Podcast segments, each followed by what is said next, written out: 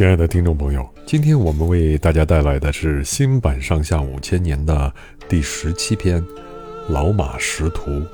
公元前六百七十九年，齐桓公约会诸侯，共同订立盟约。盟约上要紧的有三条：第一条是尊重周西王；第二条是抵御外族向中原进攻；第三条是帮助弱小和有困难的诸侯。十多个中原诸侯国参加了大会，订立了盟约，强者为王，大伙儿都很尊齐桓公为霸主。可是南方啊，有个大国叫楚国，不但不参加中原的联盟，还把郑国拉过去，也不叫郑国参加。齐桓公火了，正跟管仲商议着怎么去讨伐楚国，没想到北方的燕国到齐国来讨救兵。说北边的山戎打进来了，燕国打了几个败仗，眼瞧着老百姓都要给山戎杀了，央求霸主发兵去救。管仲对齐桓公说：“主公要征伐楚国，得先打退山戎，才能够专心对付南方。”于是，公元前六百六十三年，齐桓公率领大队人马到了燕国，山戎早已逃走了。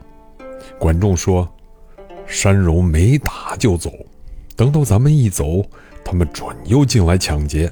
要安定北方，非打败山戎不可。”齐桓公就决定再向前进军，但地形不熟悉，得有人带路啊。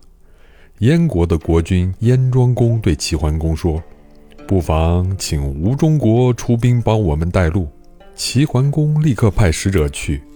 吴中国答应做向导，派了一位大将带着一队人马来支援。齐桓公打败了山戎，救出了不少被山戎掳去的青年男女，山戎的老百姓也归顺了齐国。可是山戎的大王密卢逃到了古诸国，借兵去了。齐桓公和管仲决定去攻打古诸国。大军到了古诸国附近，碰到了山戎的大王密卢和古诸国的大将黄花，他们被齐国大军打了个落花流水呀。这时天色不早了，齐军就安营下寨。到了头更天时，士兵们带着孤竹国的大将黄花来见齐桓公。齐桓公一看，他跪在地上。双手捧着一颗人头，耷拉着脑袋说：“趁我们大王达里赫被您打败，亲自到沙漠去讨救兵时，我杀了山戎的头子秘卢，来向您投降。孤竹国没有指望了，请让我带您去追赶达里赫吧。”齐桓公和管仲把那颗人头仔细瞧了一阵子，又叫将士们认了认。真是山戎大王秘鲁的脑袋，就把黄花留下了。第二天，黄花把齐桓公和燕庄公领进了孤竹国都城，果然是一座空城。他们更加相信了黄花。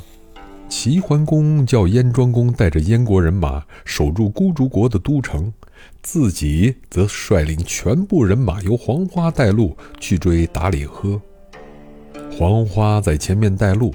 到了掌灯时分，来到了当地人把它叫做迷谷的地方。只见平沙一片，就跟大海一样，一眼望去没边没沿儿，分不出个东西南北来。大伙儿啊，全迷了路。齐桓公和管仲急得团团转，赶紧去问黄花：“这哪儿还有他的影儿啊？”这才知道中了黄花的诡计。原来啊。黄花杀了山戎的头子密卢倒是真的，投降可是假的。管仲说：“恐怕这儿叫瀚海，不能再走了。”齐桓公下令收军。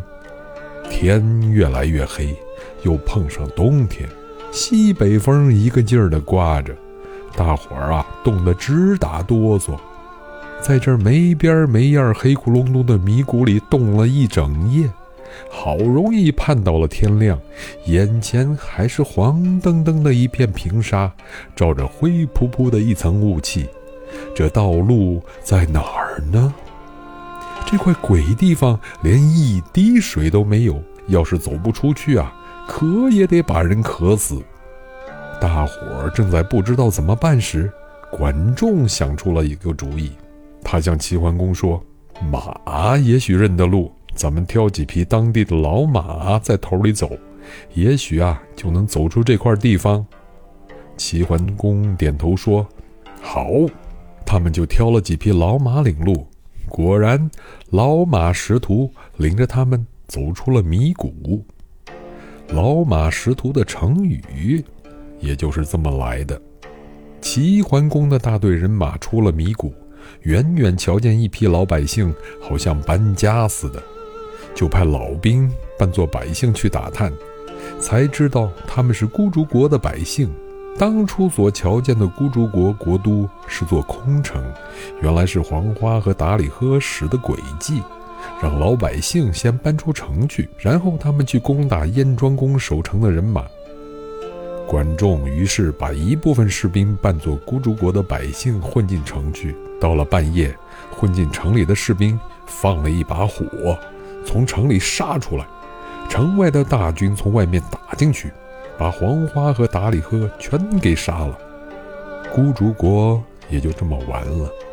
齐桓公对燕庄公说：“山戎已经赶跑了，这一带五百多里的土地都给燕国。”你守着，别再放弃。燕国是北边的屏障，管理这个地方是你的本分。燕国靠了齐桓公，一下子增加了五百多里的土地，变成了一个大国。明天我们给大家带来的是新版《上下五千年》的第十八篇《唇亡齿寒》。